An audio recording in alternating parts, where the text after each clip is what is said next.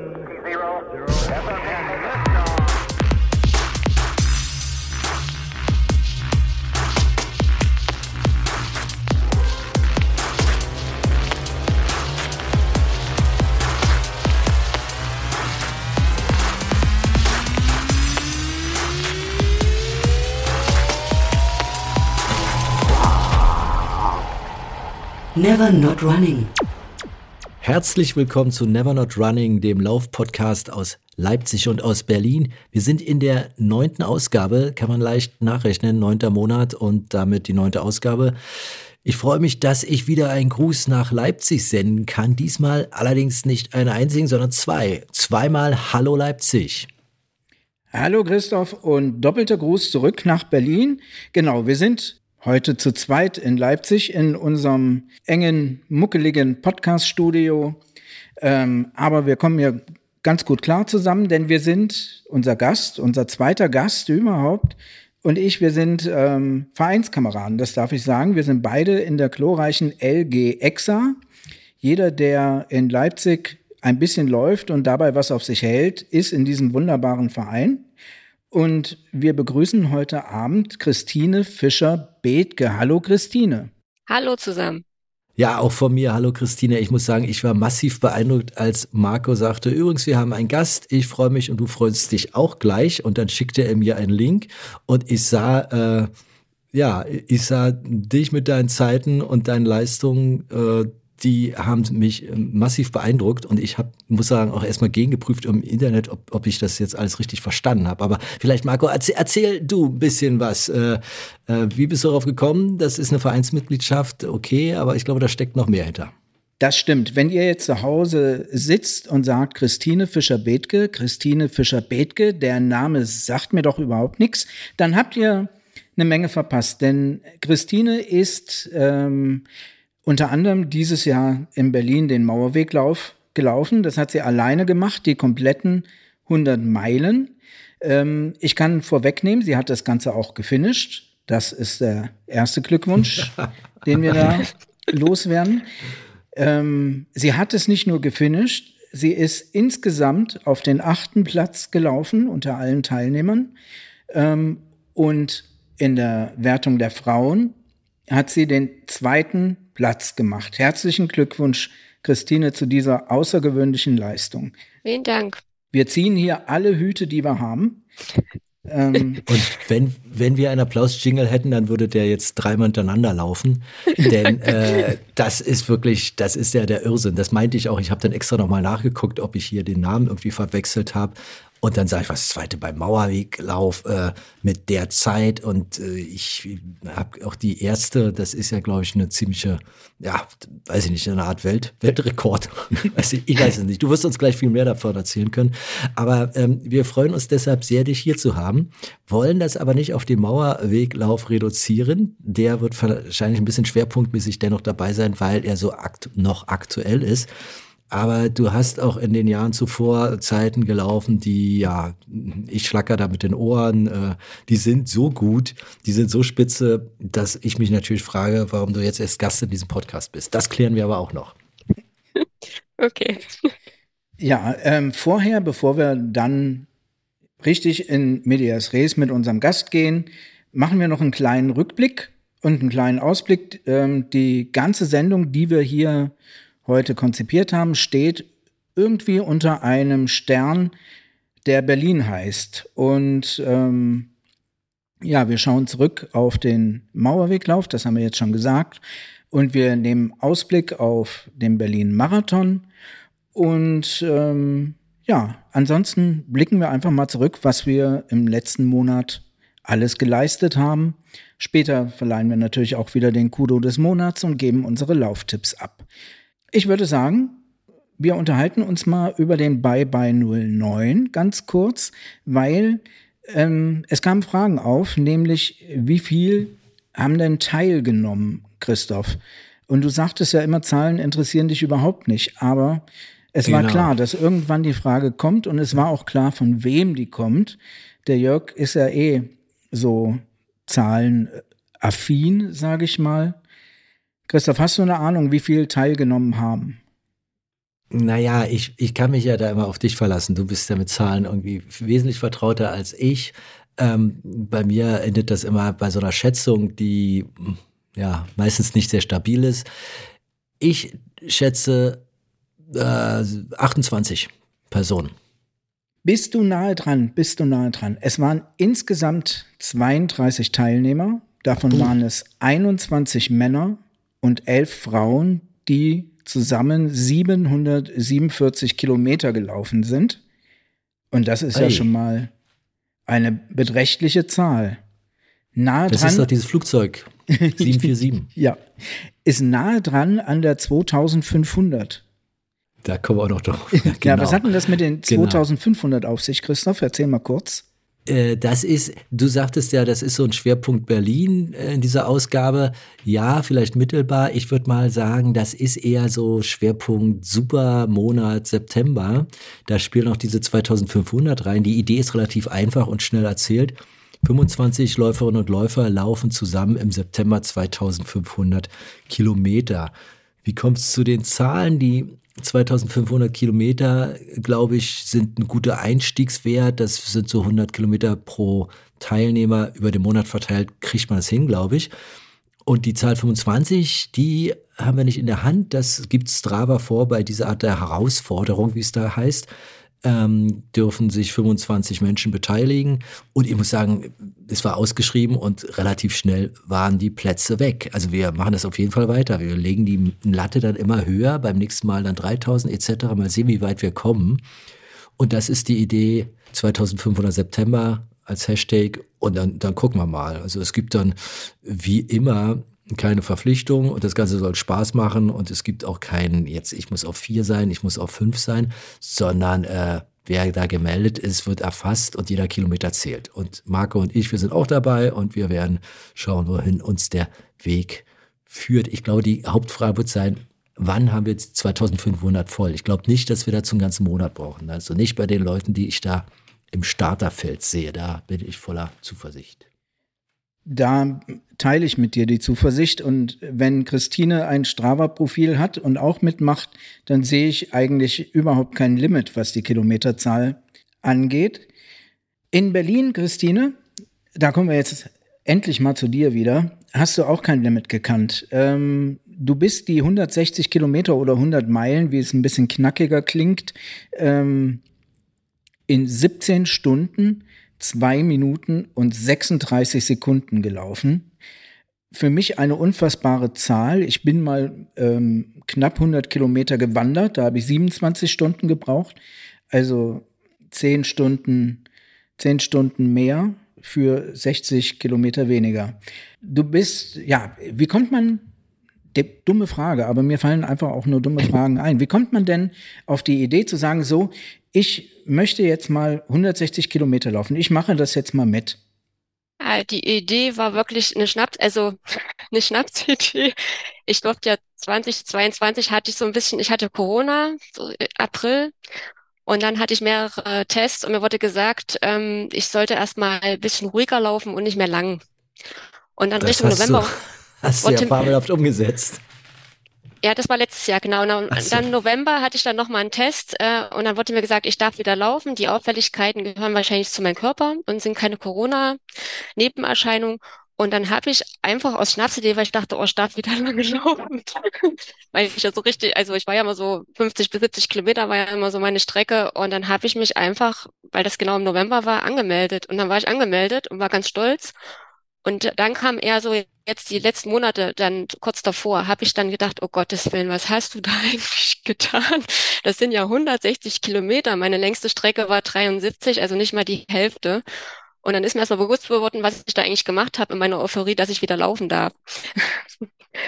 Also so ist das ein bisschen entstanden, genau. Das Ganze hat aber eine fulminante Vorgeschichte, äh, das sei auch erwähnt, denn du bist äh, ja bereits im besten Sinne auffällig geworden 2021, also bevor du Corona bekamst, beim 50 Kilometer Lauf am Auensee, 3 Stunden 45 Streckenrekord. Habe ich das so richtig gelesen? Genau. Also Genau. das kommt, das ist nicht vom Himmel gefallen. Und dann hast du auch noch, auch das, äh, also hier, die Superlative gehen hier einem nicht aus, wenn man sich mit dir unterhält. 6,33, 24 Rennsteiglauf, Platz zwei der Damen. Herzlichen Glückwunsch nach, mit zweijähriger Verspätung, herzlichen Glückwunsch dazu.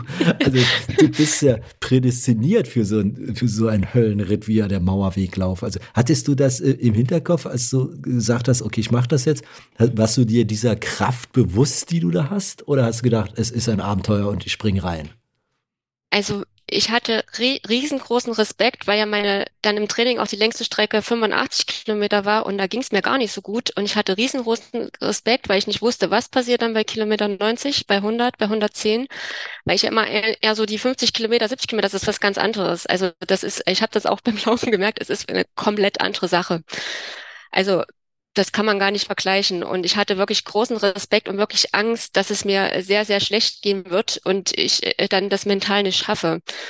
Und irgendwie hatte ich dann ja ab Kilometer 56 kommt da die Fahrradbekleidung und die hat mir ab Kilometer 90 echt geholfen, weil da war ich mental eigentlich im Eimer, muss ich ehrlicherweise sagen. Und dieses, äh, das ist halt wirklich, diese längeren Strecken sind wirklich eine ganz, äh, finde ich, dann wirklich mentalen Ding.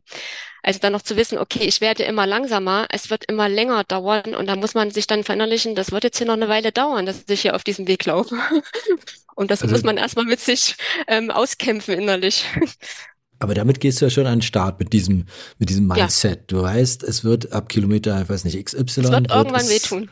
Ja, und, und äh, hast du dann, ist das äh, ungefähr deckungsgleich? Also läufst du dann in diesen Augenblick hinein, so nach dem Motto, okay, noch fünf Kilometer und der Schmerz beginnt?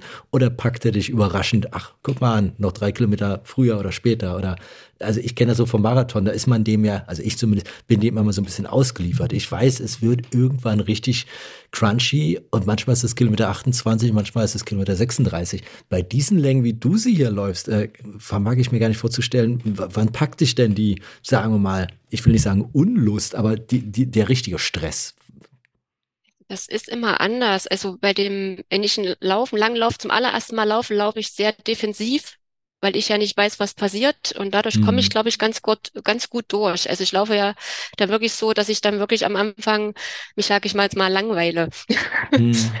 Und da muss ich mich aber zwingen, weil ich immer gerne, ich will ja immer gerne losrennen und alle Bäume ausreißen und die Welt retten. Und da muss ich mich am Anfang immer zwingen, dass ich dann wirklich sage, ich muss jetzt so laufen, dass ich mich äh, wirklich ein bisschen unterfordert fühle, aber trotzdem ähm, noch dabei bin, mich konzentriere und weil ich einfach weiß, ähm, genau, ich wusste, der Schmerz wird irgendwann kommen, ich wusste aber nicht wann und er kam zum Glück relativ spät, sage ich jetzt mal. Relativ. Glück. Also wenn, wenn wir jetzt beim Radio Brand, bei Radio Brandenburg wären oder so, dann würde ich jetzt sagen, nimm uns doch mal mit auf die Reise. Also ich formuliere es mal ein bisschen anders. Nimm uns mal mit in, in, diesen, in diesen Ritt. Also du stehst am Start, du weißt, äh, ich bin jetzt die nächsten ja, 17 Stunden beschäftigt. Äh, du weißt, wie die Orga ist. Also es gibt ja so Koordinaten, die sind klar. Du hast den Streckenplan ja angeguckt. Mhm, du kennst ungefähr die Passagen, die du im Dunkeln zu bewerkstelligen hast äh, und so weiter. Und dann geht's los. Und du sagtest, du gehst defensiv rein, also kurz vor, ich langweile mich gleich. Ähm, und hast dann irgendwie, wie fängst du an, das zu steuern? Also ich kann es so auf, auf einer Marathondistanz mir so ungefähr vorstellen, aber bei so einen Distanzen nicht mehr. Wie, wie steuere ich so ein Rennen nach dem Startschuss? Also mein Start ist ganz anders. Ich gucke mir die Strecke vorher nicht an. Oh. Also nicht im Detail, sondern ich verlasse mich drauf, wenn gesagt wird, das sind genug Pfeile, weil ich mir das sowieso nicht merke, sondern ich gucke dann auf die Pfeile. Und äh, ich hatte eigentlich gesagt, so grob 20 Stunden, also ich hatte mir eigentlich die 20-Stunden-Marke gesetzt, weil ich ja nicht wusste, was passiert mit meinem Körper. Was macht er bei 100? Was macht er? Ja. Und ähm, dann gehe ich einfach, ich denke einfach nicht dran, dass es lange dauert, sondern ich denke immer so in, ich denke mal so ein Tortenstückchen. Und ähm, dann gehe ich erstmal, also die hier habe ich jetzt, äh, beim Marathon denke ich mal ein Tortenstückchen, hier habe ich gedacht in, ich habe vier Marathons. Ja, das ist aber Und eine Torte, da mir würde mir erst der Appetit vergehen. Und habe dann erst gesagt, so erstmal den ersten Marathon. Und es ging wirklich sehr schnell rum. Also am Anfang hatte ich ein bisschen, war ich am Straucheln, weil ähm, wir ja sind im Uhrzeigersinn gestartet hm. und da kommen am Anfang sehr viele Ampeln. Oh ja. Das geht, ist am Anfang, glaube ich, noch gut, wenn man noch fit ist, aber das hat mich so ein bisschen, also da war ich halt angepisst, weil ich ständig stehen bleiben musste. Und äh, dann wieder loslaufen durfte. Äh, gegen Ende war das dann bei den Ampeln schon schwieriger, weil ich dann nicht mehr so richtig loskam. Oh. Aber ähm, das war so mein Start und dann ging das aber so ging es ja dann gleich ins Grüne und dann hatte ich eigentlich gingen die Kilometer ganz schnell weg, weil das war so schön da. Das war einfach, es war grün, wieder so los und dachte mir so, ach, bin ich ja schon bei 30 und bin da so vor mich hingelaufen, habe immer versucht, äh, nicht so schnell zu machen ähm, weil das habe ich mir vorm Start halt festgelegt. Ich werde nicht, ähm, da gibt's ja verschiedene Devisen. Manche sagen, gib alles, du wirst Mhm. sowieso langsamer. Ähm, und ich habe gesagt, nee, ich werde langsamer starten. Ich werde trotzdem langsamer, aber vielleicht nicht zu langsam in der Hoffnung, Mhm. dass ich das irgendwie halte. Das war das Einzige, was mich am Anfang so beschäftigt hat und das dann auch immer irgendwie dann, äh, also es waren dann noch viele Frauen, die immer so, so Tempo gegeben haben bis zur nächsten Verpflegungsstation da stehen geblieben sind. Dann habe ich sie wieder überholt, dann haben die mich wieder überholt und das hat mich so ein bisschen aus dem Rhythmus gebracht, so dass ich nicht in Ruhe da laufen, also am Anfang so laufen konnte. Also das war so ein bisschen, jeder hatte so eine andere Taktik, ne? Also manche sind ja immer so kurz gerannt, wieder gegangen und ich bin halt so kontinuierlich vor mich hingetrottet und äh, da musste ich dann erstmal so meinen Rhythmus finden. Also es war so, ich habe, glaube ich, gefühlt so 25 Kilometer gebraucht, bis der Diesel warm war. Also wo ich dann so gedacht habe, so jetzt bin ich langsam, jetzt bin ich langsam drin, wo ich mein, mein, mein, merke ich immer so, wo ich so meinen Rhythmus habe, wo ich denke, so jetzt, jetzt kann ich abschalten, jetzt kann ich das hier genießen. Und da vorher habe ich halt nur so gezuckelt und geruppelt und geguckt und war noch immer so nervös, weil ich dachte, um Gottes Willen, also ich war wirklich, ich hatte, ich hatte, ich weiß nicht, ob das Respekt oder Angst war, aber ich war halt wirklich, ich hatte echt Respekt vor dieser Strecke, weil ich dachte, Ja. um Gottes Willen. Das ist, glaube ich, ge- gesunder Menschenverstand, könnte man auch dazu sagen. Aber wie viel, wie viel Uhr war das, als du diese gerade erwähnten 25 oder 30 Kilometer hattest, als so, als der Diesel warm war? Wie, wie viel Uhr war es? War das so? Ich, Es war so ungefähr 8.45 Uhr, 9 Uhr halt, genau. ach so, ja, ihr seid ja sehr früh gestartet. Um nicht? sechs, Um genau, sechs, um ja, sechs. genau, genau. Und dann praktisch in den, äh, ich versuche mich gerade zu erinnern, die Sonne schien noch nicht. Nee, ihr seid richtig in den Sonnenaufgang hinein. Es war äh, richtig gutes Wetter, weil es wurde ja eigentlich gesagt, es wird mega heiß. Äh, darauf hatte ich mich auch vorbereitet. Ich habe ganz viel Getränke eingepackt und habe auch gedacht, ich brauche ganz viel äh, Becher, damit ich ganz viel trinken kann. Und dann war es aber so, dass es immer bedeckt war. Es war halt nur schwül. Mhm. Und nur gegen 16 Uhr kam da mal kurz die Sonne raus, aber es war, also es waren so, ich muss jetzt lügen, 20, 22 Grad, was okay ist, weil ja irgendwie viel, viel mehr angesagt war und es war halt immer bedeckt. Also ich musste mich da noch nicht nochmal eincremen, bin nicht verbrannt. Und es war für mich eigentlich, also ich habe ja sowieso geschwitzt, deswegen war für mich egal, wenn es schwül ist. Also man war halt äh, einfach nass, aber es war für mich Hm. eigentlich ein gutes, ähm, also ich mag lieber wärmer als kälter, deswegen war es für mich ein gutes Laufwetter, ehrlicherweise. Ja, das, das geht mir eh nicht. Das ist, äh, das hatten wir auch schon mal hier, dass äh, ich auch die Wärme bevorzuge. Bei Marco, bei dir ist es ein bisschen umgekehrt gewesen, nicht? Du hast mehr so einen Hang zum Kühlen. Ja, das stimmt. Mir wird ja beim Laufen warm genug. Aber ähm, ich würde die Uhr gerne noch mal ein Stück zurückdrehen. Ähm, ich bin hier für die naiven Fragen übrigens zuständig, die jetzt wieder kommen. ähm, zum einen, zum einen muss ich äh, vielleicht noch mal erklären. Ähm, ihr habt eben gehört, alle, sie ist an Ampeln stehen geblieben. Wir kennen Läufe, bei uns, da sind keine Ampeln. Wir rennen einfach drüber. Und ich musste jetzt auch erst mal lernen, beim Mauerweglauf ist es nicht so. Offensichtlich ist es nicht möglich, für 700 Leute 24 Stunden die Hauptstadt mal eben abzusperren. Also der Verkehr fließt offensichtlich weiter. Und man muss an den Ampeln stehen bleiben. Wenn man es nicht tut, droht ein die Disqualifikation. Ähm, In der Tat. Ist das Wir- ein Wink mit dem Zaunpfahl? zu dir, zu dir kommen wir später. Der Christine ist Okay. das, der Christine ist das offensichtlich gelungen. Sie wurde ja gewertet. Und ähm, Christoph, du hattest deine Schwierigkeiten damit. Ne? Du bist ja grundsätzlich Ja. bist du Berliner und äh, somit ordnest du dich auch schwer irgendwelchen Autoritäten unter. Ähm, Jetzt wird's drollig. ja. und ähm, Ja, Außerdem ist es deine Heimstrecke und du, du liefst so lang und hattest das nicht mehr so ganz auf dem Schirm, glaube ich. Und ähm, bist deine, Es- deine jegliche es- Vorbildfunktion es kann- vergessend an einer Stelle irgendwie beinahe bei Rot drüber. Ja, es kam zu Unschärfen, sagen wir es mal so. Es, äh, zu, zu gerade noch tolerierbaren Unschärfen, glaube ich. Ich muss dazu sagen, ähm, äh, es war das erste Mal, also ich bin in einer Staffel gestartet. Äh, mein erster Staffellauf. Wir hatten hier in einer der vorherigen Ausgaben auch mal Gelegenheit, über die Idee eines Staffellaufs zu reden, der eingebettet ist in City Marathon. Da sagte ich, das finde ich nicht so ganz toll. Und insofern hatte ich so eine Art Vorbelastung, was Staffeln betrifft. Kurz und gut. Marco hat es angedeutet, äh, diese Strecke, der, der Abschnitt da so am, um den Reichstag herum und wo es dann nach Kreuzberg weggeht, das ist alles so die, meine Heimatstrecke. Und die laufe ich nun mehrfach in der Woche. Und in der Hoffnung, dass uns nicht die Verkehrspolizei zuhört, äh, laufe ich die so wie jeder Läufer hier. Also wenn da nichts ist, ja, zack, bang, bist du drüber.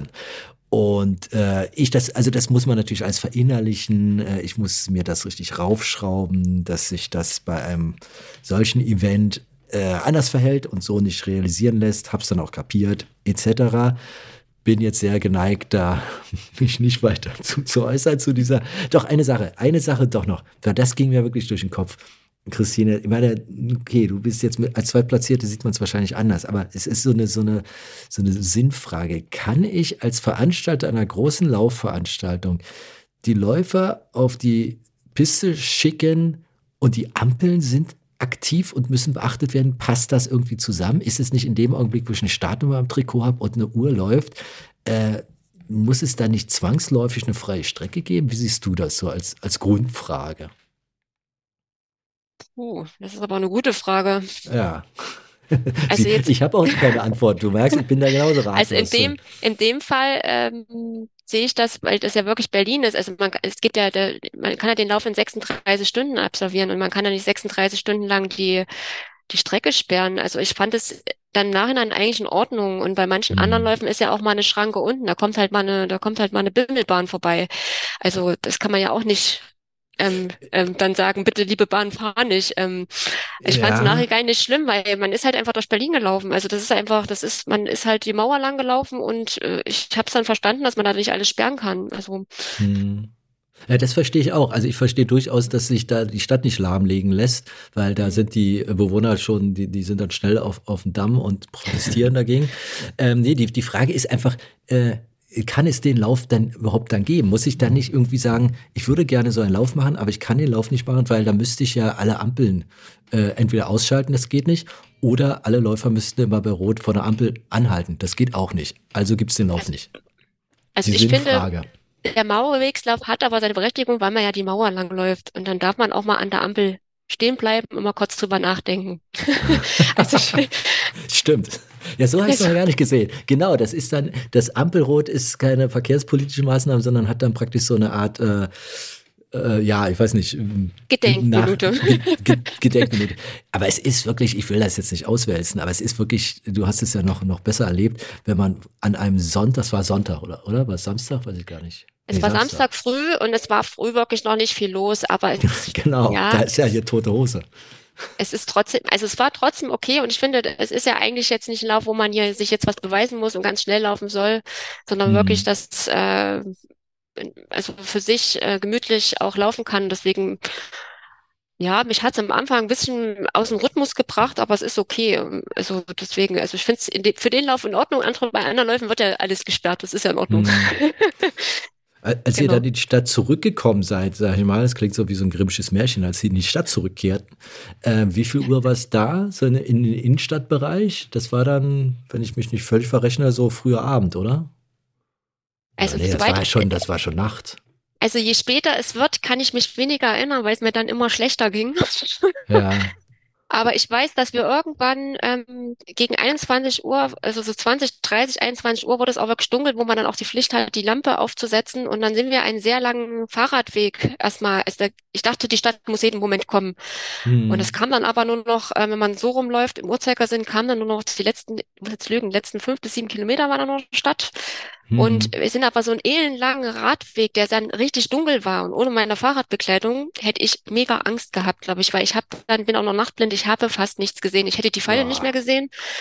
Es war wirklich ein bisschen gruselig. Es war wirklich so wie, also es war halt einfach nur so ein äh, Fahrradweg so übers Feld. ich, ich, ich kann mir vorstellen, das war wahrscheinlich Lübars. Ja, Ähm, Marco? du, ja, Christine, du hast jetzt mehrfach schon Ja. deine Fahrradbegleitung erwähnt. Ja. Wer, wer ist denn da neben dir hergefahren? Mein Mann hat mich begleitet. Das war der Test, ob wir uns danach scheiden lassen. Aha.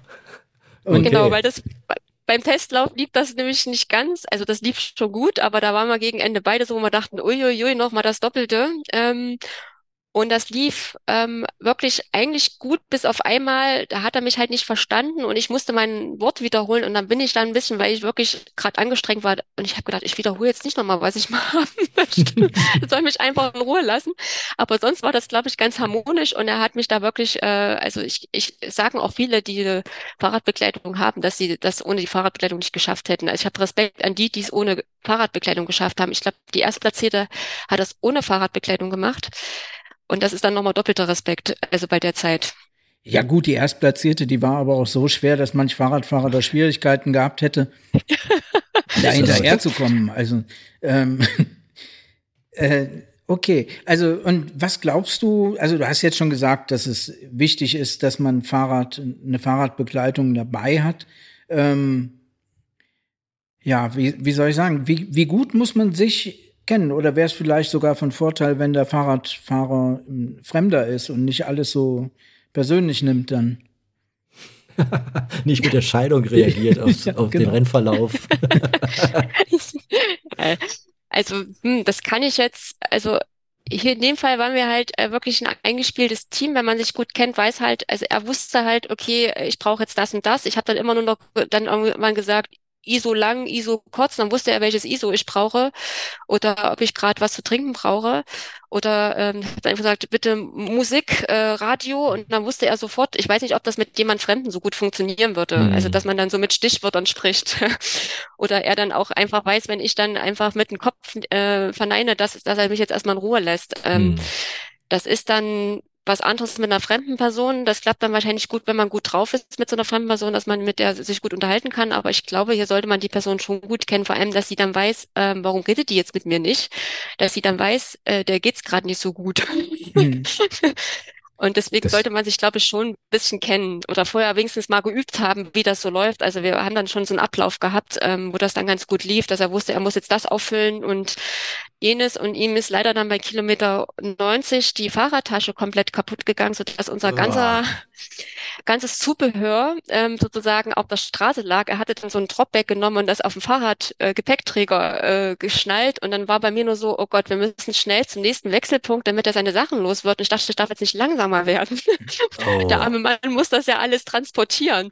Und das war dann so für mich das nächste Ziel. Äh, Wechselpunkt drei konnte man ja wieder den, den Dropback abgeben, ähm, dass ich da gedacht habe, ich muss jetzt ein bisschen durchhalten, dass der arme Mann nicht die ganzen Sachen hinten Das, das vor sich. da, Also das die, die Läuferin muss für den geplant, Radler ja. sorgen. Welcher Kilometer war das? Wechselpunkt 3 heißt was? Ähm, 120, also um, um die 120 war dann Wechselpunkt 3, wo es, es gab ja drei Wechselstellen, wo man sozusagen sich so ein Dropback hinterlegen kann, wo man so Sachen reintun kann, wenn man jetzt wirklich keine Mhm. Fahrradbekleidung hat. Wenn man die Fahrradbekleidung hat, tut man da eigentlich nur Sachen rein, die dann die Fahrradbekleidung nimmt und dann, damit er nicht so viel schleppen muss und dann das eingibt. Also da macht man sich einfach so einen Plan. Ich brauche jetzt bei, ich glaube, der erste, Wechselpunkt war Kilometer 56, wo die Fahrradbekleidung dazukommt, dann bei 84 rum und dann bei 120 rum. Und da kann man sich halt die Gele reintun oder was man braucht, Wechselsachen. Und dann kann man sich das nehmen, damit man sich die ganze Zeit rumschleppt. Auch für die Fahrradbekleidung ganz gut, weil dann muss die Fahrradbekleidung einfach nur diese Taschen nehmen und dann ähm, einfach äh, wieder auffüllen sozusagen, die Gels, die man Und braucht. als, als hätte man nicht genügend mit sich selber zu tun, steht an irgend so einem Wechselpunkt auch noch der Bundeskanzler rum, wenn ich das richtig gelesen habe. Den Also habe ich verpasst. Ah, Ich war Du zu also schnell. Ich, ich hätte, ich hätte so 10 bis 15 Minuten langsamer laufen müssen, dann hätte ich ihn gesehen. Ja, der, der stand in Teltow auf dem Sportplatz und ähm, begrüßte dort die Läuferinnen und Läufer. ja, nicht du hast ihn verpasst, er hat dich verpasst. So rum wird das. das, genau, genau. Aber ich, ich, ich würde ich würd gerne mal auf das Fahrrad zurückkommen, weil das stelle ich mir für die, für die Radbegleitung auch ziemlich herausfordernd äh, vor. Ist ja auch eine Strecke für einen Radfahrer, eine Radfahrerin, die man erstmal fahren muss. Und dann, weil du es sagtest, dann hast du da wirklich bis hin zur Musik alles an Bord. Also du kannst, du kannst rufen, so jetzt hier äh, Best of ABBA und dann geht hinter dir die Musik los. Yep. Man darf aber schlecht. nur die Musik, ähm, ich muss jetzt lügen, also ähm, ab einem bestimmten, also in bestimmten ähm, äh, Verpflegungspunkten hören. Also ich glaube, es ging, man durfte erst ab Kilometer 70 und dann nur bis 120 und dann wieder in der Stadt durfte man nicht hören. Aber kann es eventuell sein, dass das ist wie- wieder ein kleiner Tropfen auf meine marode Mühle, dass der Lauf ein bisschen überreglementiert ist? Also das ist ja, das finde ich jetzt eigenartig. Du darfst, da darfst du Musik hören und da darfst du nicht Musik hören. Äh, ich hatte so das Gefühl, dass hinter jeder, äh, weiß ich nicht, an jeder Kreuzung steht einer mit einem Klemmbrett oder sowas. Äh, aber wie gesagt, ich war das erste Mal dabei und ein bisschen blauäugig. Ähm, aber es ist schon jede Menge Regelwerk an Bord bei dieser Veranstaltung, oder? Ja, aber das mit der Musik ist ja bei jeder Veranstaltung, dass das also im Stadtbereich nicht erwünscht ist, weil man dann ja nichts hört. Also so. ich fand das jetzt nicht schlimm. Ich glaube, es geht darum, dass man das Auto hört, das dann kommt von rechts. Ach so, ja, okay. Ich da, ja, gut, dann habe ich jetzt falsch gedacht. Ich dachte, man darf die Stadtbevölkerung nicht mit seinen Best-of-Playlists irgendwie behelligen, weil das, oder es Nee, es überlagert sich, oder. Also Genau. es steht alles unter dem Motto verkehrssicher äh, und, und, und alle kommen safe an. D wieder der Punkt. Kann ich, naja, hatten wir. Also inwiefern lässt sich so, so ein Lauf äh, in ein Stadtleben integrieren, zumal ja die Läuferinnen und Läufer, wenn sie dann wiederkommen, auch alle massiv erschöpft sind. Und dann lässt ja auch die Konzentration nach. Und dann ist man doch auch manchmal geneigt zu sagen, weißt du, hier, ich, ich äh, mache jetzt nicht die drei Meter, weil da der Zebrastreifen ist, sondern hm, diese Grauzonen, die sich einstellen. Dann kommt er mit dem Klemmbrett. Naja, äh, aber das, das ist das Orga-Ding. Was mich aber auch interessieren würde, du bist, ich sage jetzt nochmal, Zweite bei den Frauen geworden, eine Riesennummer, wenn man jetzt auch mal sich die Zahlen der Erstplatzierten anguckt, die ist ja vom anderen Stern, kann man so sagen. Ähm, wie ist denn das? Du hast ja dann wahrscheinlich während des Rennverlaufs äh, Läuferinnen und Läufer so eingesammelt, sag ich mal salopp, oder? Du hast gesehen, da vorne, rotes Trikot, hole ich mir. Da vorne biegt jemand um die Ecke, den kriege ich, äh, weiß ich nicht, in den nächsten zehn Minuten. War das so? War das so easy going oder? Ja, es war erst, äh, eigentlich eher so, wie ich es vorhin beschrieben habe. Das war auch so in, in der Mitte und Ende so, dass es immer so war, dass ich äh, Leute geholt habe und die dann wieder mich überholt haben, weil sie eine Mhm. andere Renn Rennstrategie hatten. Und äh, das einschneidende Erlebnis war aber, dass mich bei Kilometer, ich muss jetzt lügen, es war 120, hat mich wirklich einer sehr schnell überholt. Und nach 500 Metern habe ich ihn wieder überholt und der stand, hat sich übergeben und Hm. ist aus dem Rennen gestiegen. Und da hatte ich zum ersten Mal so ein, so ein Warnsignal bekommen, wo ich dachte, oh, es kann jederzeit in einer Sekunde vorbei sein. Und also das, das fand ich krass, weil der ist wirklich an mir sehr schnell vorbei und sah gut aus. Und nach 500 Metern wirklich habe ich, äh, ging es nicht mehr gut. Und dann habe ich gedacht, uiuiui, das ist nicht gut. Und dann habe ich noch mal mehr Respekt bekommen. Genau, also aber es war wirklich so, dass ich dann auch, ähm, auch ich hatte dann äh, so ein kleines, also kein Battle, aber es war so äh, äh, die Zweierstaffel. Ähm, der zweite Läufer, der hat mich dann überholt, dann habe ich ihn wieder überholt, weil er wieder gegangen ist und wir haben uns so regelmäßig abgewechselt. So, so, wir sehen uns ja gleich wieder. Das war dann immer so ein ständiger Wechsel. Und äh, ich hatte dann aber mit der Taktik, dass ich einfach ähm, kontinuierlich weitergelaufen bin, hatte ich das Gefühl, dass ich dann bestimmte Leute nicht mehr gesehen habe, die diese Taktik hatten. Ich renne und bleib aber stehen wieder ähm, oder gehe dann. Ähm, ich hatte dann das Gefühl, dass die Taktik einfach weiterrennen dann hinten raus Mhm. doch besser läuft. Genau. Ist das dann eher so ein Team Spirit? Also du siehst, okay, der geht jetzt an mir vorbei, aber den habe ich wieder in zehn Minuten bin ich an ihm vorbei? Oder, oder wird es dann doch irgendwie zum, naja, es ist eben ein Wettbewerb. Werden die Minen dann ernster ab Kilometer 80 oder so? Oder Fun? Nee, das, das war bei mir jetzt nicht so. Ich habe gegen Ende auch noch versucht, äh, jemanden noch mitzunehmen, aber der hat dann auch aufgegeben. ähm, nee, also bei dem Lauf, glaube ich, ist man einfach, da hat man eigentlich kein, also ich hatte kein Wett, vielleicht am Anfang noch, wo ich noch so immer noch so eine Frau gesehen habe, dachte ich noch so, na die guck mal mal, aber ich wusste halt, die Entscheidung wird bei 130 Kilometer äh, fallen und nicht äh, bei Kilometer 40. Deswegen war ich dann, dann irgendwann relaxed, weil ich dachte, ach, wir gucken mal, ähm, es wird hinten raus spannend. Hm. Und deswegen, und ich habe gedacht, jeder, der das läuft, der, der hat eigentlich ja schon Respekt verdient. Also es war dann irgendwann weg. Absolut. also können wir Ja. zusammenfassen, dass so das Gefühl der Schicksalsgemeinschaft unter den Läufern und Läuferinnen dann jetzt äh, größer wiegt als der Konkurrenzgedanke. Mhm. Ich, ich meinte gar nicht so Konkurrenz im Sinne von, ich will unbedingt besser sein als du, sondern man zieht sich ja so gegenseitig über die Strecke dann auch, weißt du? Dass man, und da ist ja manchmal so ein Minimum an Verbissenheit gar nicht so falsch, so freundliche Verbissenheit, dass man sagt, komm, du bist hier in Sichtweite und dich hole ich noch. Aber Nee, ich glaube, gegen Ende war dann eher so mein Gedanke, der ist dann umgeswitcht in, ähm, je schneller ich das hier jetzt laufe, desto schneller bin ich im Ziel. Also es war jetzt gar nicht, ich will schneller sein als der, sondern ich habe gedacht, je besser ich jetzt hier durchkomme, desto eher bin ich da und kann in mein Bett gehen. Hast du denn, äh, äh, musst du nicht beantworten, die Frage, aber gab es irgendwo den Punkt, wo du gesagt hast, so jetzt ohne mich, ich steig aus? Ja, ich hatte, ich hatte zwei Punkte. Es war Kilometer 92, äh, da ging es mir auf einmal sehr, sehr schlecht und äh, ich musste mich dann auch übergeben. Mhm. Und hat einfach mein Magen nicht mitgemacht. Ich habe den Fehler gemacht. Ich habe, weil ich keine Bananen esse, habe ich Äpfel gegessen. Mhm. Und die haben dann auch gesagt, ja, ich gehe da mal wieder. und ich war dann aber, ähm, ich war dann ein bisschen relaxed, weil einen Tag vorher kriegt man ja so eine ähm, so ein Briefing und der Rennarzt hat gesagt, ja, ruft uns an, wenn es euch schlecht geht, aber ähm, wenn ihr siebenmal euch übergeben habt, das ist jetzt noch kein Grund aufzugeben, weil ich wusste halt für mich nicht, nach wie viel mal übergeben muss ich, muss ich vielleicht aus den Rennen steigen. Und habe ah. dann so gedacht, ähm, okay, jetzt habe ich es einmal gemacht. Und das war das aber auch. Und ich hatte dann noch öfters diese Übelkeit. Und bei Kilometer 120 rum war es dann nochmal so, wo ich dann wirklich äh, dachte, mein Körper tut mir einfach nur noch weh. Und dann war mir noch diese Übelkeit dazu, also ich war, mir war einfach übel und ich äh, hatte dann aber die Taktik gewählt, dann äh, äh, ich habe dann äh, entdeckt, dass mir das ganz gut hilft, wenn ich immer äh, Cola trinke und danach noch alkoholfreies Bier. Und habe dann immer meine hm. zwei Becher gehabt und bin damit weitergewackelt. Und dann habe ich mich immer von Verpflegungsstation zu Verpflegungsstation weitergegangen, weil ich dachte, oh, bei der nächsten gibt's wieder Cola und alkoholfreies Bier. Und das hat dann ganz gut funktioniert. Und die Stationen sind wirklich gut, also die sind ja so alle fünf bis sechs Kilometer und das hilft extrem. Also ich habe ja, ich, ich wandere ja mal die Horizontale in Jena, da hat man, sind 100 Kilometer Wanderung, da hat man nur alle 24 Kilometer eine Station und das zieht sich. Aber hier hat, war das immer so, man konnte sich immer so alle fünf Kilometer zu, zum nächsten Verpflegungspunkt dann hangeln. Das war immer so mhm. das nächste Ziel. Und man dachte jetzt nur noch der nächste Verpflegungs äh, und dann dachte man so, ach, sind jetzt schon wieder drei, krass und jetzt jetzt noch ein. Und dann äh, hatte man dann gesagt und beim nächsten dann nehme ich äh, dann nehme ich mir so einen Tuckkeks und dann nehme ich mir noch eine Salzstange. Und dann sich schon so einen Plan gemacht, obwohl ich ja meinen Fahrradfahrer hatte, der ja eine halbe Bar mit hatte, der hatte alles mit, aber ich habe gedacht, oh nee, dann, dann nehme ich mir noch, dann stelle ich mir mal kurz hin und dann nehme ich mir noch so ein Gummitierchen und ähm, und dann geht's wieder weiter. Und das hat hinten raus, ich habe am Anfang gar nicht angehalten an den Verpflegungspunkten, also ich bin kein Verpflegungspunkt Verpflegungspunktanhalter. Dadurch habe ich sehr viel Zeit gespart, aber hinten raus habe ich halt mal immer so zwei, drei Minuten mir doch genommen, um dann meine Cola und mein Bier zu trinken. Das um Buffet ist eröffnet. Zu, ja, ja, genau.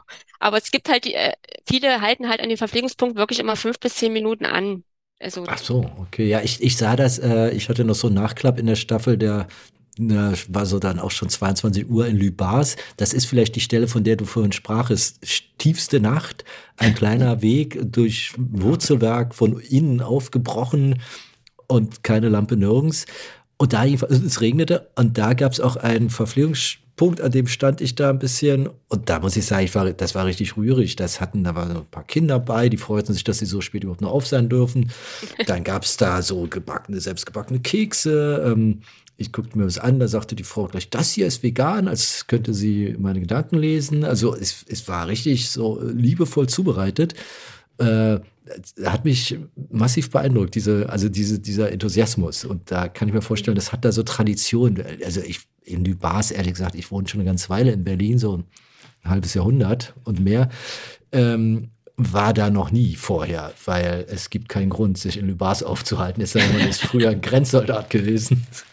Aber dieser, es war so ein, wie so ein Außenposten der, der Zivilisation, war dieser kleine, beleuchtete, du bist ja an ihm vorbeigekommen, ähm, Stützpunkt oder Verpflegungspunkt. Und, ja, und da da weiter, da, dann, dann ging es in die absolute Finsternis und dann kam irgendwie der Bahnhof, den vorher auch nichts kannte, Wilhelmsruh, glaube ich, heißt der, da war der nächste Punkt. Ähm, oder irgendwann taucht die Lichter der Stadt auf. Aber wie gesagt, ich war nur ein kleines, kleines Licht im Ganzen, denn ich war nur Teil einer Staffel, ich weiß gar nicht, wie viele wir waren, ich glaube zwölf oder so. Auf jeden Fall äh, hatte ich einmal einen 16 Kilometer Abschnitt und einmal einen 6 Kilometer Abschnitt. Das, also, äh, ich war in einem anderen Rennen im Vergleich zu dir. Wann hast du denn gemerkt, du kommst aufs Podium? Eieiei, das ist eine gute Frage. Oder war dir das sowas von Schnurz? Also ich war dann irgendwann, ähm, ich glaube, wo es mir, bei Kilometer 90, wo es mir so schlecht ging, hatte ich, glaube ich, die, hatte ich die Drittplatzierte trotzdem überholt, weil da ging es nämlich noch, glaube ich, schlechter als mir. Äh, und Und dann äh, war ich dann halt äh, die ganze Zeit auf dem Platz drei und äh, mein Mann, der war ja auch, in, wir hatten ja im Verein so eine Mauerwegslauf äh, WhatsApp-Gruppe, der hat das dann immer so, verfol- die haben das ja verfolgt und haben Mhm. gedacht, ich nehme jetzt, äh, ich mache Aufholjagd auf die zweite Frau, aber ich habe gedacht, nee, ich will einfach nur lebendig ankommen, ich mache hier keine Aufholjagd. Und das war dann aber irgendwie doch so, dass ich dann immer näher kam und dann hat äh, mein Mann mir nur mitgeteilt, äh, dass äh, in der WhatsApp-Gruppe geschrieben wird, dass äh, ich doch bitte an den Verpflegungsstandpunkt, äh, Verpflegungspunkt bitte nicht so lange mich aufhalten sollte, sondern weiterrennen soll. Ja. Und äh, dann war das halt, ich habe aber gedacht, ach, das ist mir jetzt Schnurz. Und dann hatte er wirklich gesagt, jetzt äh, statt elf Minuten noch sechs Minuten. Dann waren es vier Minuten, dann waren es wieder sechs Minuten. Und ich habe gedacht, was ist mir jetzt eigentlich egal? Weil ich war dann schon auf diesem Level, ist mir jetzt gerade alles egal. Und dann Mhm. hat aber mein Mann, der hat das immer live verfolgt. Also neben dem Fahrradfahren hat er immer dann noch geguckt. Das ist auch schön, oder? Ja, ja.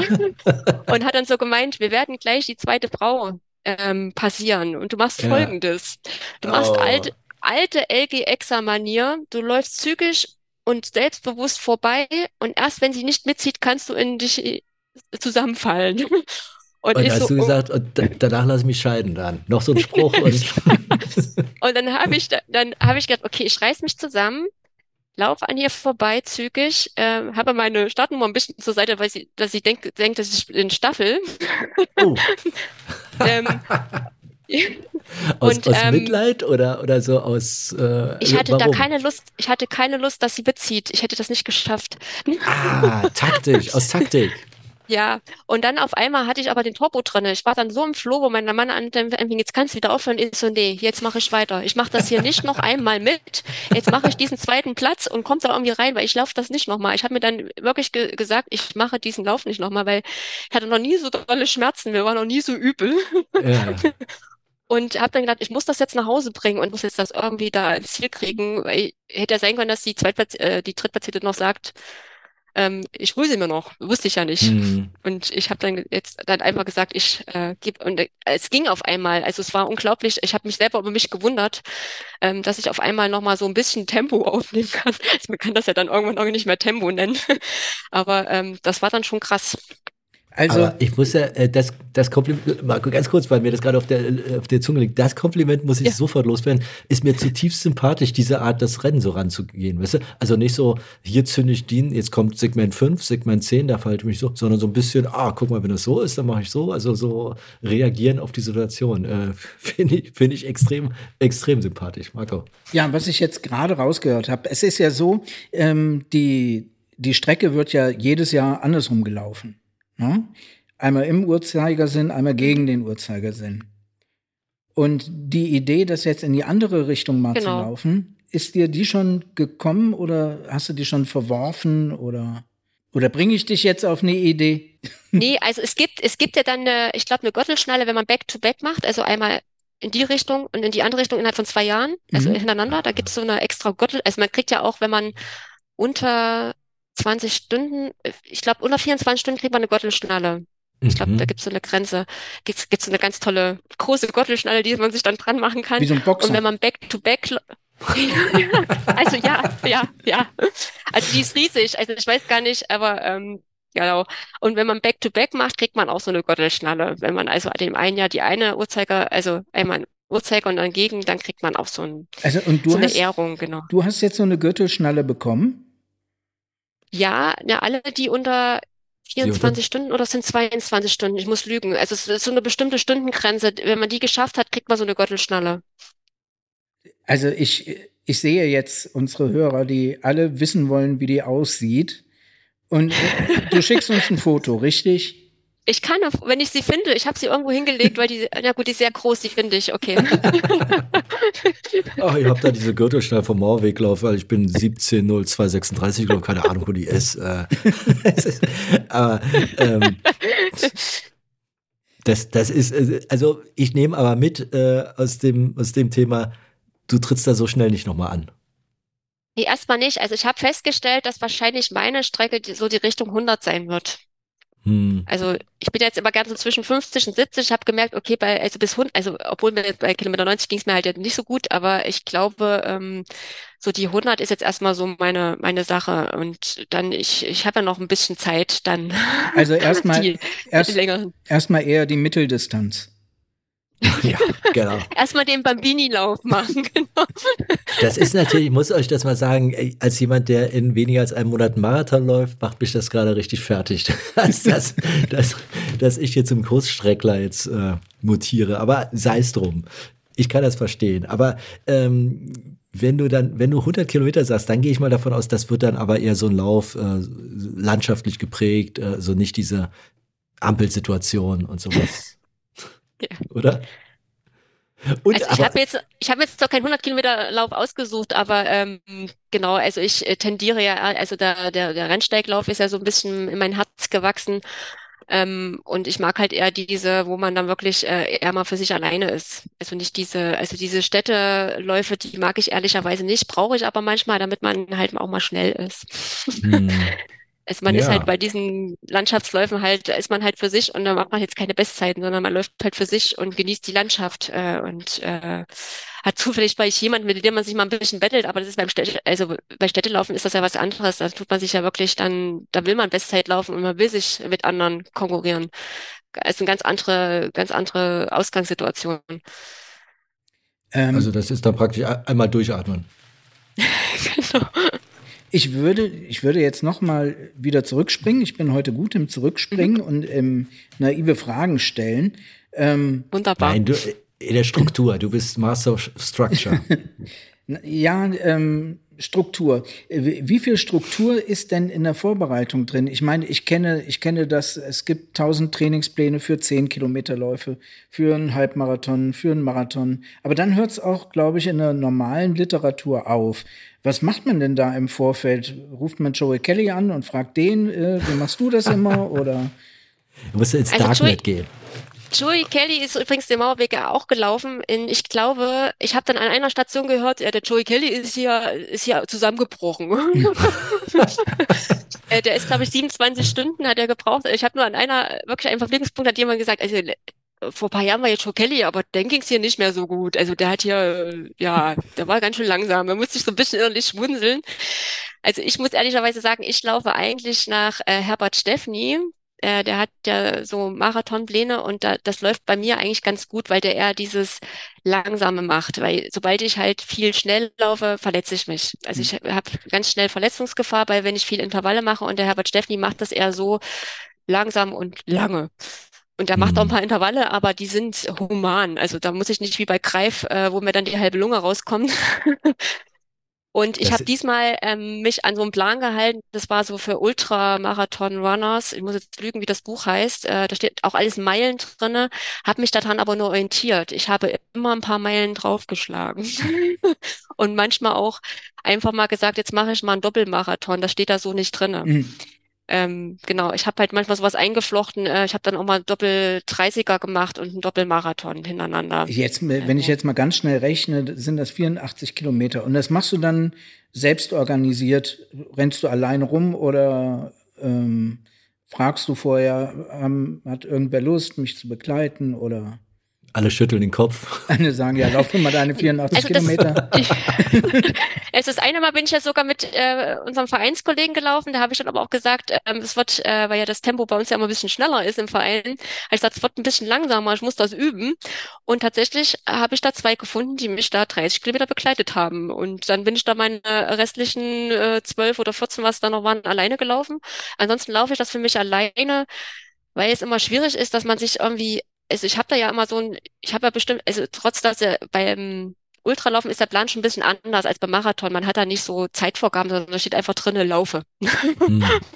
Lauf Hm. einfach, lauf, Du- lauf 50 Meilen. Und du steht darfst nicht dich da- sie, siebenmal übergeben, darfst du dich. Genau, genau. Und dadurch hatte ich, aber dann habe ich gedacht, ich muss jetzt für mich, ich darf mich nicht stressen lassen, ich will langsamer laufen, ich muss das einfach üben und deswegen ist es für mich einfach alleine immer am besten. Dann stresse ich niemanden, niemand stresst mich und ich kann das genießen und kann dann so mein Tempo finden. Jeder wie er mag, sage ich an der Stelle mal. Ähm, Also ich laufe ja auch gern alleine, weil ich, ich leider auch gerne so für mich vor mich hin und ähm, dann, dann ist das auch in Ordnung. Aber 84 Kilometer, da ist man ja auch eine Weile unterwegs und da muss man ja auch erstmal nachgedacht haben, wo laufe ich denn jetzt eigentlich lang? Ähm, ja, man, genau. Also, Also wahrscheinlich eine Heimstrecke gibt's ja da nicht, oder? Naja, also, also bei den Trainingslauf von 85 Kilometern hatte ich ja dann, äh, ich glaube, ab halb, äh, nee, ab Marathon hatte ich ja dann, äh, haben wir ja getestet, die Fahrradbekleidung. Also mein Mann und ich haben dann mal geübt, den restlichen, den restlichen Marathon. Und dann suche ich mir einfach immer Strecken aus und genau und laufe dann einfach immer ein bisschen weiter. Also ich mache mir da vorher ehrlicherweise keinen Plan. Also in dem Fall war es so, dass ich dann halt den Gera-Marathon gelaufen bin und dann noch ein bisschen weiter und wieder ähm, zurück. Also dann schon, oder ich laufe dann hier einfach ganz viel Fockeberg hoch und runter und äh, laufe dann noch mal in eine Richtung ein bisschen weiter, was ich noch nicht kenne, und laufe dann wieder zurück auf die Strecke, die ich kenne. Also mach für- dann immer ein bisschen die Strecken da rechts und links ein bisschen weiter und dann passt das schon. Ja, für uns Leipziger ist es auch relativ einfach. Einfach die Luppe entlang nach Halle und wieder zurück. ne? Das ist dann wie weit? Das wären dann 84 Kilometer. Ich glaube, es gibt den so. mitteldeutschen Marathon, der führt von, der führt von Halle nach Leipzig eben genau diese Strecke entlang. Und ja, einmal Halle hin, einkaufen und wieder zurück. Ja, kann man machen, ne? Und das dann nochmal, dann hat man den Mauerwegslauf. Das muss man sich erstmal verinnerlichen. Äh, Ich, äh, ich muss sagen, das ist so ein Gedanke, ich- da ist irgendwas in mir versucht, sich dem zu verweigern. Genau das, das ist ja, das, das macht's mal so anschaulich. Genau, du hast diese acht, über 80 Kilometer Einheit und die läufst du dann nochmal. Und dann hast du den Mauerweglauf. Und ähm, wie gesagt, ich habe äh, ja auch teilgenommen. Ich habe dann gesehen, die, die Ankünfte nachts, äh, weiß gar nicht, wer da, also Einzelläufer, äh, ich muss sagen, ich, das hat mich nachhaltig beeindruckt, weil ähm, ich kenne das wirklich nur bis Kilometer 42 und weiß, dass ich danach eine ausgeknipste Person bin. Und danach ist für mich alles Terra Incognita. Und jetzt kann ich mir durchaus vielleicht vorstellen, okay, ich lege noch 8 drauf und habe 50 oder vielleicht auch 60.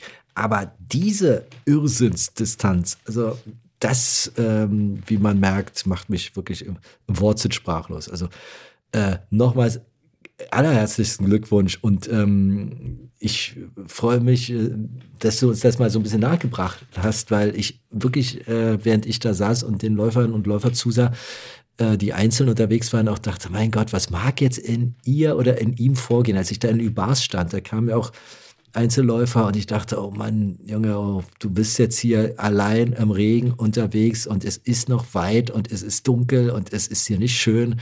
Wie mag das jetzt in dir aussehen? Also das, das beeindruckt mich, mich sehr. Und das andere, wie gesagt, das Regelwerk, äh, ich muss es noch ein bisschen verinnerlichen. Äh, dabei lernt man es wahrscheinlich schon im Kindergarten. Arbeite ich noch ein bisschen dran. Aber ist ja noch mal gut gegangen. Äh, Christine, wann sehen wir dich denn wieder in Aktion? Wenn wir uns jetzt mal alle an die Strecke stehen wollen, stellen wollen und sagen, jetzt, jetzt gucken wir aber genau hin und freuen uns mit. Also ich habe jetzt dieses Jahr eigentlich nichts geplant. Ich werde jetzt mit der Vereinsfahrt den Albstock-Marathon mitlaufen, aber aus Jaux und Gaudi.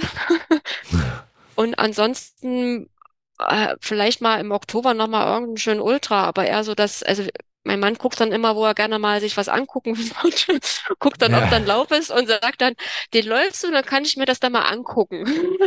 Da, da geht es ja schwer los. Oktober ist, ist äh, eigentlich nächster Monat, oder eventuell ein Ultra nächsten Monat. Das ist dann auch so, äh, worauf unser eins sich irgendwie ein halbes Jahr, ach, was weiß ich. Ich würde mich darauf gar nicht vorbereiten, weil es mir zu weit wäre. Andere würden sich wahrscheinlich ein Jahr darauf vorbereiten, aber du sagst, nächsten Monat könnte es dazu kommen, wenn es eine necke, nette Ecke gibt, laufe ich da ein Ultra. Ja, das ist halt, äh, wenn man jetzt einmal, also äh, ist halt die Frage, wie, welche Zeit möchte man da laufen? Wenn ich jetzt aber sage, ich möchte einfach jetzt mal irgendein Ultra einfach mal wirklich relaxed mitlaufen, das äh, ist ja einfach dadurch, dass ich jetzt so viel trainiert habe. Ja, wohin damit, nicht? Wohin mit, den ganzen, mit der ganzen Power? Ich kann dafür halt jetzt nicht mehr schnell. Ich bin jetzt halt wirklich in diesem ähm, Modus angekommen, Ultraläufer. Ich habe jetzt gemerkt, äh, so, so schnell laufen geht, funktioniert nicht mehr. ist halt Ja, ein anderes Training. Ich wiederhole nicht nochmal die Zeit, die du gelaufen bist beim Mauerwerk. Also das haben wir jetzt oft genug gesagt. Das ist nämlich, das ist die zweitschnellste Zeit gewesen und äh, damit erklärt sich das ja eigentlich irgendwie selbst. Nee, äh, aber prima Sache. Ich, ich würde mal vorschlagen, Marco, es sei denn, du sagst, das ist eine doofe Idee. Das war, äh, Christina, das wollte ich ein bisschen mitnehmen in unsere nächste Rubrik, weil wir haben ja hier, wir hatten vorher schon ein bisschen darüber gesprochen, so ein paar Punkte, durch die wir uns immer durcharbeiten im positiven Sinne. Und da haben wir einen, das sind unsere Lauftipps. Da werde ich jetzt ganz kleinlaut nach den Kilometerzahlen, die wir jetzt gerade hier verhandelt haben. Ähm, äh, ist es fast Kurzstrecke. Also wir suchen immer ein bisschen was raus und empfehlen dann den einen oder anderen Lauf.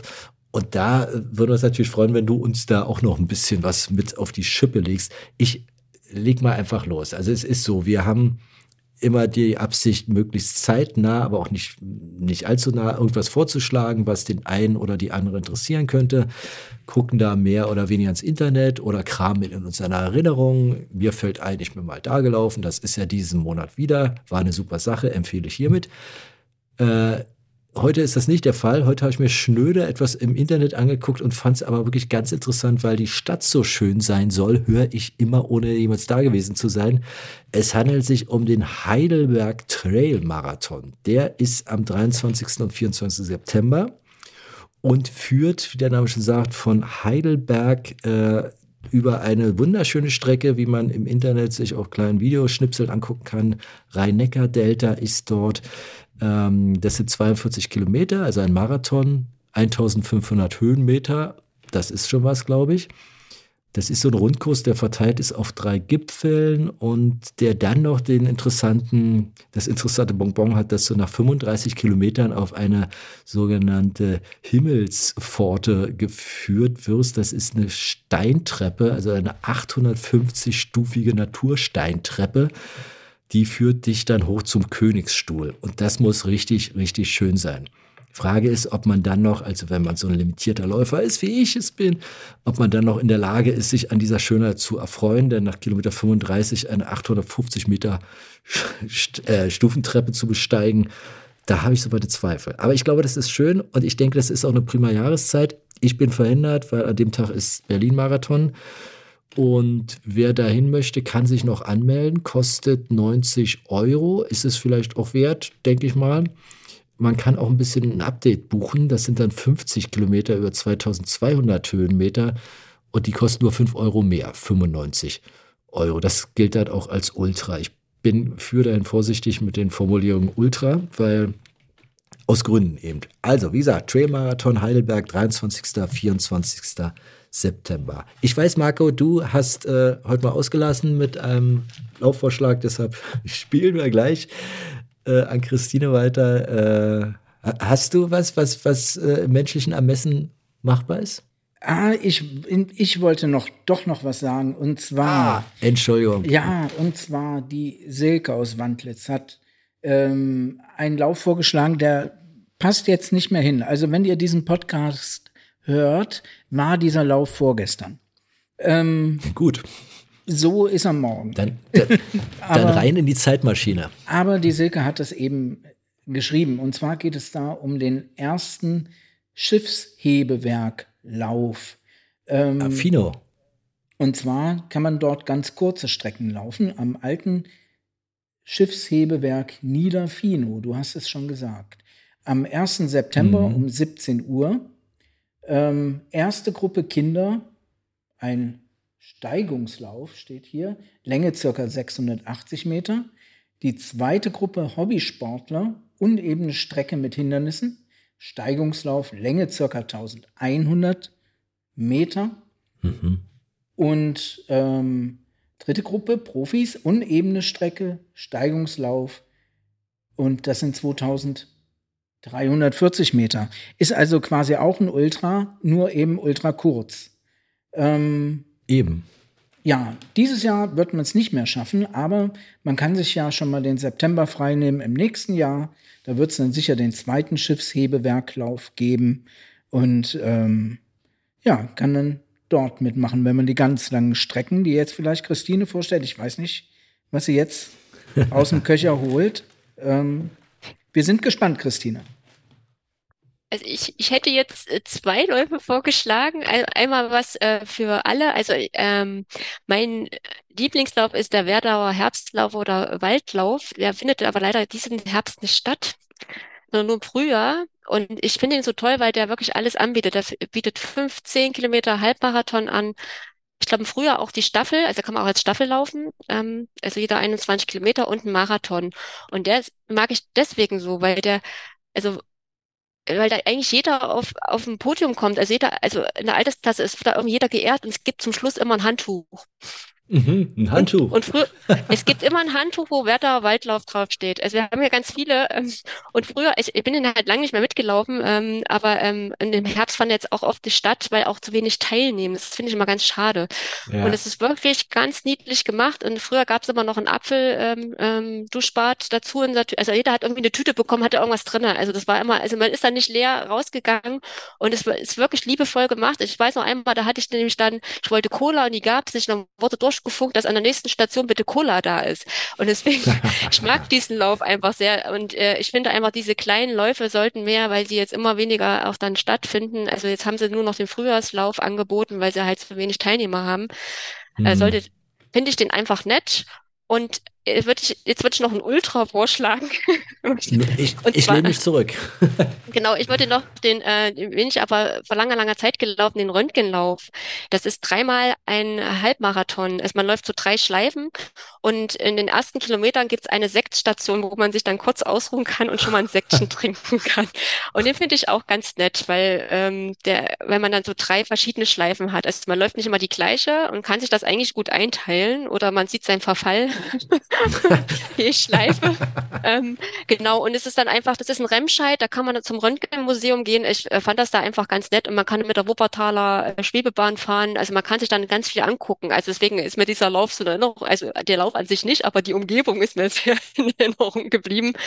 Und äh, genau, den hätte ich jetzt noch so vorgeschlagen. Und ich glaube, der findet auch immer im Oktober statt. Also das wäre jetzt bald, äh, äh, genau. Ich habe jetzt nicht das genaue Datum.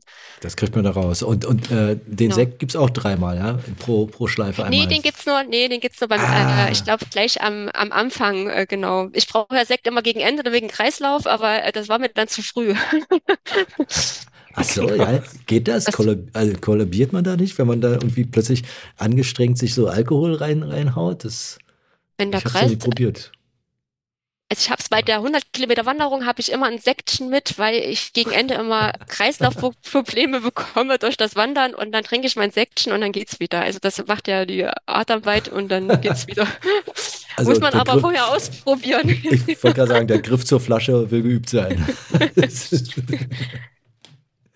ja, prima. Nee, dann haben wir, ich glaube, da haben wir, haben wir jetzt gute, gute Sachen bei. Von ganz kurz, ich muss das noch auf mich wirken lassen. 2000 Meter. Ich dachte erst, ich hätte mich verhört, aber das, äh, weil das Schiffshebewerk Finofort ist auch nicht gleich um die Ecke. Da reist man schon ein bisschen, man da ist. Aber gut. äh, Ähm, ich habe es abgelesen, so stand es auf dem Zettel. Und äh, Silke hat ja auch da geschrieben, es ist ultra kurz. Ja, ich, ich, ich kenne die Gegend, wie gesagt, äh, so von, von äh, Zweiradausfahrten, das ist da sehr schön. Äh, ich kann da Silke nur recht geben. So eine schöne Ecke, das ist da ein bisschen, ein bisschen wellig alles. Schon allein das Schiffshebewerk ist ein, ist ein, ist, ist eine Sehenswürdigkeit. Die haben jetzt ein neues gebaut, das alte steht aber auch noch da. Wer das bei Google eingibt, wird mit Superlativen überhäuft. Technisches äh, Weltwunder, Ja, denke ich mal. siehst, also macht man da einen, einen schönen Ausflug hin und nebenbei kann man eben Absolut. auch noch mal kurz das Stück Kuchen, was man vielleicht isst, runterlaufen. Absolut. Ich, ich denke, wir kommen zum Kudo des Monats. Kudos des Monats. Ich, der ich habe das so verinnerlicht mit der, meine Güte, Christian, das kannst du nicht wissen. Wir haben ja, also das weißt du, wir hatten es dir verraten, wir verleihen immer den Titel Kudos des Monats und haben die ersten Ausgaben immer Kudo gesagt, weil wir dachten, Plural, hielten das S für äh, eben, äh, ja, Plural S, aber dem ist nicht so. Ich habe es immer noch nicht kopiert, deshalb wiederhole ich es jetzt selbsttherapeutisch an dieser Stelle. Kudos des Monats. Bitteschön. Kudos des Monats. Der jetzige Kudos des Monats geht nach Süddeutschland. Ich glaube, es ist äh, Südwesten. Und zwar geht es an einen Account, der heißt Couple-Running. Und zwar hat der weibliche Teil dieses Accounts ähm, ihren ersten Traillauf absolviert, über 23,42 Kilometer in erstaunlicher Höhe. Das Ganze hat in Davos stattgefunden. Ich muss noch mal ganz kurz reinschauen. Ja, Davos, genau. Und ja, äh, sie hat diese 23,42 Kilometer ähm, in drei Stunden und fünf Minuten absolviert und hat dabei 743 positive Höhenmeter bewältigt. Also das hat uns beeindruckt und ähm, sie selber war auch von sich ganz beeindruckt, wäre ich auch gewesen an der Stelle, muss ich sagen. Herzlichen Glückwunsch ähm, zu dieser tollen Leistung.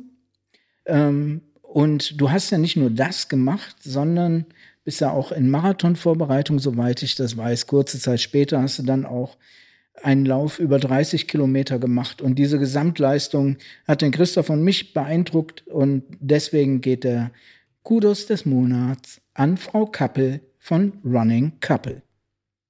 Absolut. Und dazu herzlichsten Glückwunsch und natürlich weiter so. Wir, wir harren der kommenden Großtaten. Was haben wir noch, Marco? Wir haben noch dieses musikalische Ding, nicht? Weil auch das, Christine, kannst du nicht wissen. Jetzt kommt, jetzt kommt die Überraschung. Wir sind ja eigentlich ein Musikpodcast. Okay, sind, mir gar nicht aufgefallen. ja, eben. Das ist äh, gut abgetan. Aber nein, auch das äh, ist eine Marotte von uns, dass wir auf unsere Playlist zum Schluss jeder Ausgabe äh, jeweils ein Lied stellen. Marco hat sich eins ausgesucht, eventuell. Ich habe mir eins ausgesucht und du wirst jetzt überrascht mit äh, der Frage, vielleicht fällt dir eins ein. Ich weiß nicht, läufst du mit Musik, wenn du trainierst? Also ich bin ganz am Anfang nur mit Musik gelaufen, auch Wettkämpfe mhm. und habe dann irgendwann festgestellt, dass das mich irgendwann blockiert. Also ich hatte dann bei bestimmten, also wenn Berg kam, hatte ich ein Lied, wenn es flach war, hatte ich ein Lied und jetzt laufe ich gar nicht mehr mit Musik, weil mich das doch ablenkt. Genau, Aha. aber aber ja. was meinst du mit, mit blockiert? Heißt, dann passt die, der Rhythmus nicht zum Tempo oder? Ich habe immer mit, mit Kabel, mit Kabel, also okay, ja, ich hatte halt keine ja. kabellosen und dann habe ich immer mit dem Kabel und dann kam nicht gerade das Lied, was ich gerade wollte und habe dann rum und dann ist mein MP3-Player irgendwie aus der Hand gefallen und dann, ja, es war dann irgendwann nicht mehr, nicht mehr erträglich, genau. Ähm, deswegen laufe ich eigentlich immer als alles ohne Musik, außer beim Mauerwegslauf habe ich die Musik gebraucht von meinem Mann. Ja. habe ich schon immer was gewünscht. Genau, aber ich, ich hatte äh, früher immer ein Lied, wenn Berg kam und äh, das, das nehmen wir Lied, jetzt auf das nehmen wir auf die Playlist. Das, nehmen wir mit auf die Playlist. Das ist Higher and Higher. Ja, ich habe es im Ohr, ohne zu wissen, von wem es ist. Es gibt ein Original ähm, von, ich muss, ich muss jetzt selber gucken, äh, von Jackie Wilson. Also Your Love Keeps Lifting Me heißt ja, das ja eigentlich. Ja. Und ich höre aber von, äh, ich höre immer das von Queen Esther Marrow, aber man kann auch das Original hören. Wir nehmen beide auf die Playlist. Das ist ja, das ist ja so eine, so eine, so eine Soul-Ikone, nicht? Das glaube ich scheppert unheimlich, unheimlich los. Das hilft beim Berg extrem. Ja, dann ist es auch thematisch natürlich wie Faust aufs Auge. Übrigens, apropos Musik, äh, Blick unter die Motorhaube mal zum Schluss, Marco. Dir ist doch da auch was passiert diese Woche, oder? Ja, ja. Aber schön, schönen äh, Dank. Wir können es auch weglächeln. Oder? Ja, schönen Dank, dass du drauf. Aber ähm, also, ich ähm, hatte mich zu dem sonntäglichen Long Jog fertig gemacht und ähm, hatte meine AirBuds, nee, äh, wie heißen die bei Apple nochmal? AirPods. Kopfhörer. AirPods im Ohr.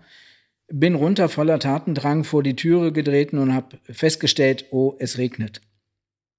Ähm, bin ich wieder hochgelaufen, habe meine Regenjacke mir angezogen, habe festgestellt, gut, dann brauchst du ja deine Bauchtasche nicht mehr und habe all mein Krams in die Regenjackentaschen reingestopft, unter anderem auch das Ladecase meiner AirPods und ähm, bin dann wieder runtergelaufen und los. Irgendwann habe ich gemerkt, dass ich stark schwitze und denke, woran liegt denn das? Hab dann festgestellt, dass es gar nicht mehr regnete. Hab dann also die Jacke genommen, ausgezogen, umgehängt, bin weitergelaufen, habe dann festgestellt, dass ständig jetzt mein Handy gegen mein Bein trommelt. Äh, fand ich auch blöd, habe ich die Jacke wieder angezogen. Dann habe ich wieder geschwitzt, ein paar Kilometer später habe ich die Jacke wieder ausgezogen und wieder an und aus und an und bin dann nach Hause gekommen und ähm, war fertig mit und von dem Lauf und äh, wollte meine AirPods dann wieder in das Ladecase rein äh, stecken und musste leider feststellen, das Ladecase ist weg. Nun muss man bei Tja. Apple wissen, die Produkte sind alle nicht ganz so günstig und sind irgendwie stark, haben eine starke Beziehung zueinander. Man kann jetzt also nicht einfach irgendein ja. Ladecase nehmen und seine, nicht zu, genau. Und seine, nicht zu Netto und sagst, haben Sie mal sowas hier und dann. Nein, funktioniert nicht. Ähm, also ich habe mich sehr geärgert, habe mich nochmal auf mein Fahrrad gesetzt, bin die Strecke nochmal abgefahren, aber ohne Erfolg. Und ähm, ja, jetzt habe ich AirPods zu Hause. Ohne Strom funktionieren die nicht, aber gut, ich habe mittlerweile Ersatz. Dafür- aber Ach so, ich wollte gerade sagen, sonst hätten wir einen Aufruf gestartet. Vielleicht gibt es eine Alternativladevariante und jemand hätte die uns zufunken, dir zufunken können. Aber wenn du schon eine Lösung gefunden hast, dann ist dein Schicksal besiegelt. ja. Im, im Guten. Im Ja, und ähm, ich, kann, ich kann sie sehr empfehlen. Und zwar sind die von der Firma Jabra, die ich jetzt hier habe, ähm, und nennen sich Elite 7 Active. Active für aktiv wie Sport.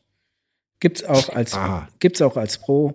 Ma machen einen unheimlich fetten Sound auf dem Ohr. Und ähm, da konnte ich das Lied, was ich heute auf die Playlist setze, dann auch ähm, richtig gut genießen. Also das war das Lied, was jetzt kommt, war so eine Eingebung jetzt beim heutigen Lauf, beim heutigen Training kam das und ich wusste sofort, als es anfing, ja, das setzt du heute Abend auf die Playlist, auch wenn wir die Band schon dort vertreten haben. Aber das macht ja nichts, haben wir sie halt zweimal. Und zwar ist das von ACDC, You Shook Me All Night Long. Okay. Und dazu, Wieder ich sehe sehe deine Panik in den Augen. Ja, Nein. Nein. es ich, läuft ich, sich gut äh, zu dem nee, Lied. Es läuft sich wirklich gut. Ich bin ja bloß so ein Jahrgang, als äh, in meiner Schulklasse waren, äh, all- alle waren ACDC-Fans. Also das war so, ACDC war wie die offizielle Schulband. Und Ja, ich wollte gerade sagen, wo du jetzt von deinem Jahrgang anfingst, Glenn Miller passt halt nicht unbedingt hier drauf. Ja, also, also ich, ich will nicht wieder mit Mozart anfangen, aber das, das war noch Musik. Na, egal. Ja, okay, kommt auch auf die Liste. Ich habe auch einen, wie sich denken lässt, und zwar kurz, ich fasse es kurz aus dem Debütalbum der wunderbaren Talking Heads, Psycho Killer. Keine Überraschung, ein absoluter Klassiker. Ähm, ist mir letztens wieder ins Ohr gekommen, auch beim Laufen. Äh, und das ist ja so ein Lied, da setzt der Bass, also macht ihn ja nicht nach, der Bass setzt eben ein und du weißt in drei Nanosekunden, wo du bist und was du gleich hören wirst. Und bei mir zumindest der Effekt, in diesen drei Nanosekunden schnellt auch die Stimmung nach oben. Das äh, dauert bei mir sonst länger, aber Talking jetzt mit Psycho Killer kriegen es wirklich mit, mit einem Griff in die Bassseiten. Großes Lied, großer Song, große Band. Psycho Killer, Talking Heads. Ja, Tolle jetzt Wahl, Christoph, groß tolle durchatmen. Ja, nicht wahr? Das ist so, vor allen Dingen, das muss man sich mal vorstellen, das ist aus dem Album 77, das war wirklich das erste Album der Talking Heads. Und wenn du das auflegst und durchhörst, denkst du, das ist irgendwie so ein Best-of-Ding vor dir. Also es ist eine phänomenale Platte. Gut, Musikpodcast. Ein, ein, in einem anderen Leben. Ja, ich würde sagen, wir, wir haben, äh, ich schaue mal eben für Sie zur Studiouhr, haha.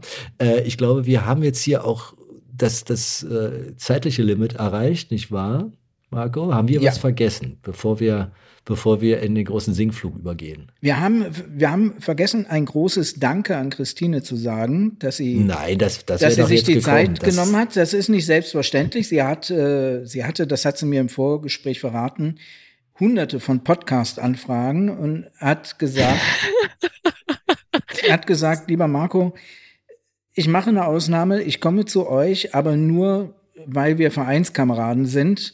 Und zwar, und ich erwähne es nochmal, weil eventuell hört unser Präsident zu und der Finanzminister.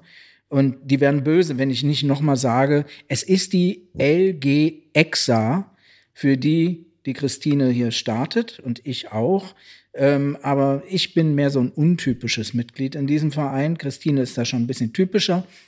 Ähm, also, wer in Leipzig läuft und da ein bisschen was auf sich hält, die LG EXA freut sich über jedes Da, Mitglied. da fällt mir noch was ein, ähm, und zwar beim Mauerwegslauf hat äh, der, ist es dann äh, der Schatzmeister sozusagen, äh, die Hymne mir nochmal geschickt und die wurde mir abgespielt, wo es mir so schlecht ging.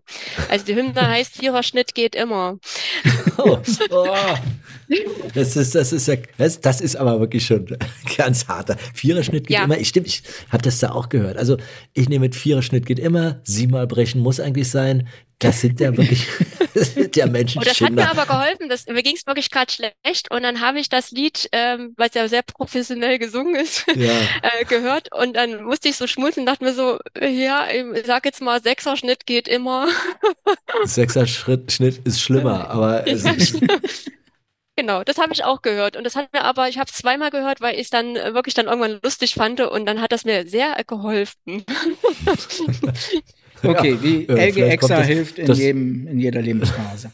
jeden Fall. Wenn es mit der Hymne ist.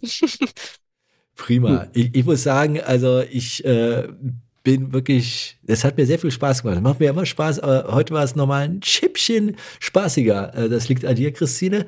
Und ich muss sagen, äh, ich, ich finde ja, wir müssen sowieso, vielleicht kommst du mal irgendwann wieder nach einer weiteren Großtat. Also es bedarf keiner Großtat, aber wir laufen nicht weg und würden uns sicherlich freuen, dich hier nochmal begrüßen zu können. Denn wir sind hier die Kurzstreckler, die immer so ein bisschen äh, die markigen Sprüche raushauen und dann irgendwie draußen 10 Kilometer laufen und ganz erschöpft sind.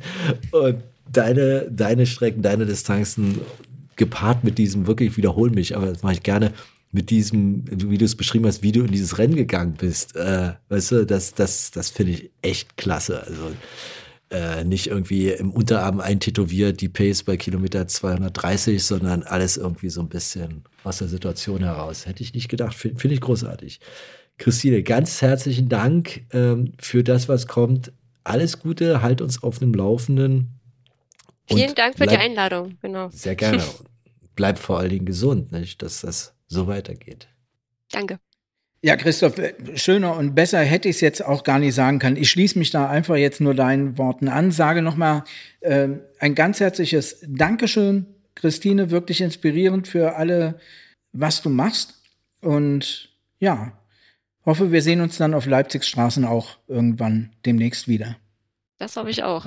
Gut.